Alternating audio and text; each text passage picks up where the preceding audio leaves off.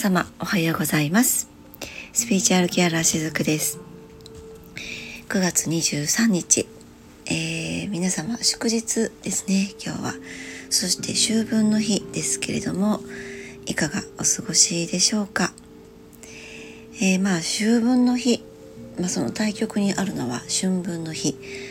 になりますけれどもね。このやっぱり秋分の日春分の日っていうのは大きな節目の一つではあるかなとそういうふうに私は捉えています、まあ、今日はですね秋分の日ということでこの秋分の日に大切な、まあ、ポイントみたいなものをですねお話ししていこうと思っています。この放送で聞いてくださっているのが当日でたとえなかったとしても、ま、そういったものがあるのだっていうところでねちょっとだけでも、えー、意識していただけると、まあ、そういったものってこう何て言うのかな意識もエネルギーですしあの情報もエネルギーなので少しでもねそういった情報が自分の中に入っていくということはまあそれによってエネルギーがね自分の中でも、まあ、動き出していくっていうことにもつながりますので是非最後まで、えー、お耳寄りいただけると嬉しいです。はいでまあ、今日これを収録しているのはですね前日の朝になります。あの福岡地方はですねえー、夜間帯から雨が降っていましたので、えー、外はちょっと濡れているんですけども、まあ、そのおかげか本当にね秋分の日、えー、前の日前々日あたりから暑さがね和らいできたなというのを感じていて、まあ、やっぱりそういった中でも秋を感じることができていたりしますそしてそんな中で迎えるこの一つの節目の秋分なんですけれどもやっぱりこういったこう節目というのは宇宙のポータルが開く、まあ、要はこう特別なタイミングでもあるんですね。そうでまあそのえっ、と9月っていうのはこれまでもですねエネルギーがその変わっていくタイミングに入っていると、まあ、そういったものをね何回かお話をしてきたわけなんですけれどもその一つの何か物事が終わるタイミングであってそしてそれは終わりは次の始まり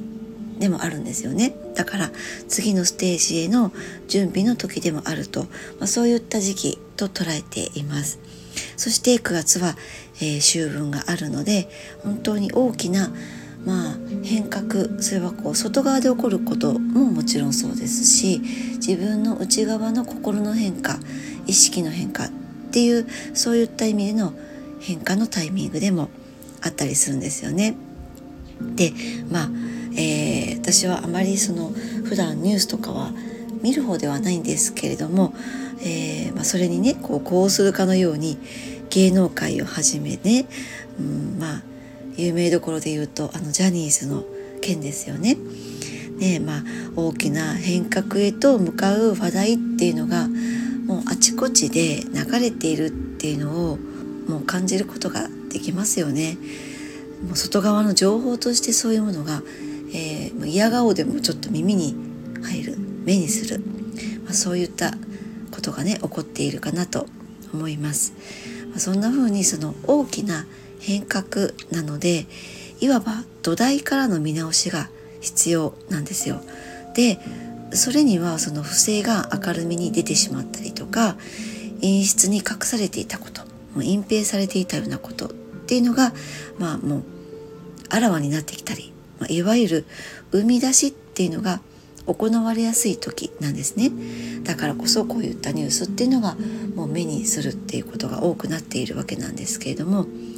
まあ、それっていうのはその社会的な大きなことだけではなくてもちろん個人のレベルでも起こりやすい時なんですね。で、まあ、これを聞いてくださっている方が例えばその過去の痛みとか恐れっていうのが浮上してきたりとかですね、まあ、そういったことはなかったでしょうか？でねまあそれは実はもうすでに終わったことっていうふうにして、まあ、普段は忘れているように思っていたとしてもまだその根っこの部分が残っているとこういった節目節目に実は何度も浮上してくるものなんですね。で実際私もこの秋分の日をきっと境にまああのその遡って1ヶ月2ヶ月ぐらいの間にまあもうこれは終わったかなと思っていたその自分の中にあったテーマっていうのがまた再浮上してきたそういう時間を実は過ごしていたりします。まあ、なので、えー、自分でもワークをしたりとか、え、っとまあ、できない部分は例えばこうボディーワークえー、っとマッサージとかもねそうですけれどもそういったものっていうのは人の手を借りて、えー、体からメンテナンスをしていくっていう、まあ、体からメンテナンスをしていくことで、うんまあ、その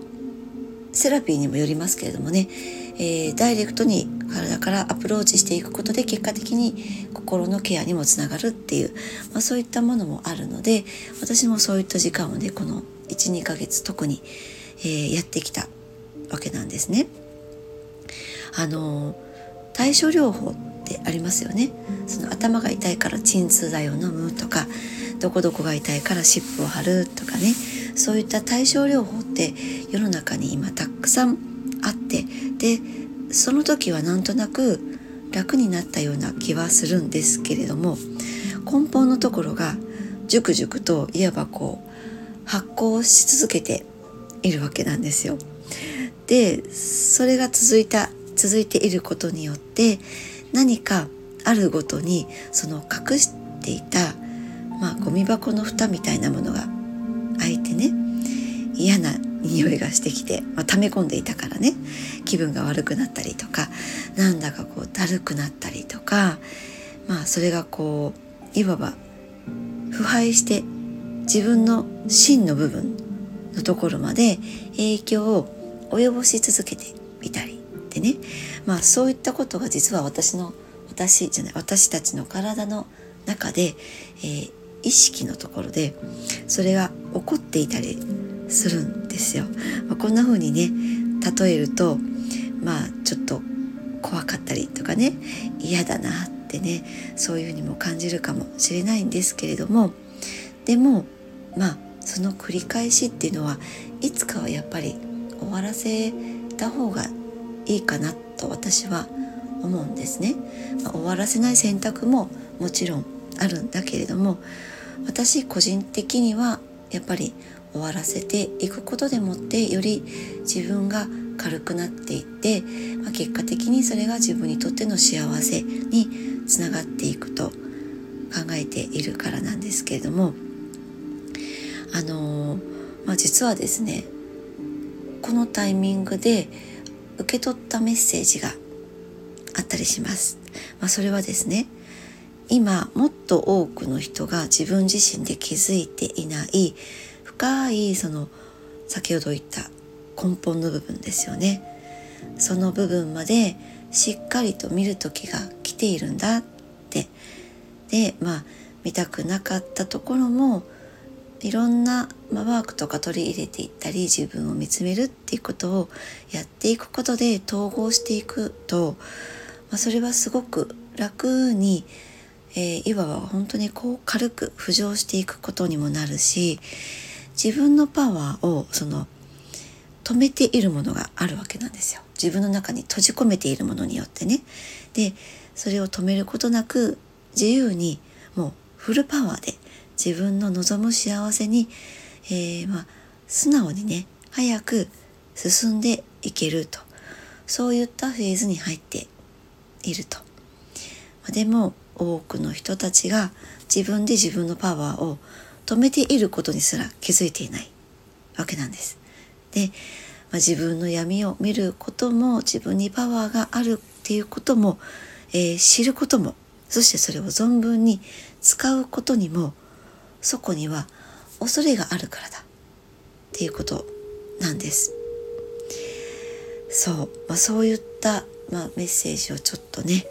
えー、受け取ったわけなんですね。あのこの恐れっていうのは実は誰の中にもあるものです。でそれを、封じ込めているからこそ実は自分のパワーを発揮できないっていうことにもつながっているんですけれどもあの宇宙的レベルではもうそれをこうサポートする準備はできているんですねだからあとはそれを受け取るというそういった許可を一人一人がしていくことによって後押ししてくれるものはたくさんあります。でダイレクトにそれがね宇宙からのエネルギーとして届くケースもあれば誰かを介して自分をサポートしてくれるものを受け取れる人もいます。それは誰かからの言葉だったり誰かからのまあ、えー、本当に何かツールだったり、えー、後押ししてくれるサポートのものっていうのは人それぞれ、えー、違ってきます。ただそれを今まではいや私なんてもうそんなそんなって言って遠慮しながら受け取らなかったものがあもう私は受け取っていいんだって言って素直にそれをありがとうございますって言ってその感謝の心を持って受け取れるのかっていう、まあ、そこの違いはあるんですね。でももう誰もが受け取っていいよっていうそういったこう流れがねバンバンと宇宙から今送り込まれているのでそういったタイミングに出会う人も、えー、今増えているとそういうふうに感じています。もうこの秋分の時をね境に大事なポイントっていうのは自分の過去に決着をつける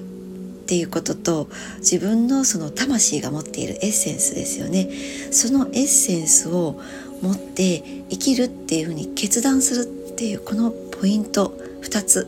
です。まあもうこれを聞くとねちょっと大きな感じでね感じるっていう方もいらっしゃるかなって思うんですけれどももうそこをまずはこの秋分の日を境にね、えー、強く意識するっていうことが大事なのでまずは今申し上げたこのね自分の過去に決着をつける。そう。それはこうあえて切り捨てるっていうものではなくて、まあ、自分の中にもねそういうことがあったんだなっていうふうに今受け止めながら、えー、受け入れて認めてあげる。そういった意味で決着をつけるということとあとはその決着をつけることで自分の中に閉じ込めていたその蓋をしていたものっていうのが浮上してくるのでそこに自分が本来持っているその本当の意味でのパワーっていうものが同時に浮上してくるんですよね。だからその、えー、持っていた自分の魂のエッセンスっていうものを自分は生かしていいんだっていうふうに今度は意識を持っていけるっていう、まあ、自分の魂のカラーを生きるっていうふうにね決断をする。そういうふうに持っていっていくことだけでも、えー、実はこの秋分の日からの自分にとってのエネルギーの持ち方っていうのが変わっていってくれます。この秋分の日から今度、えー、冬に向けてですね若干その何て言うのかな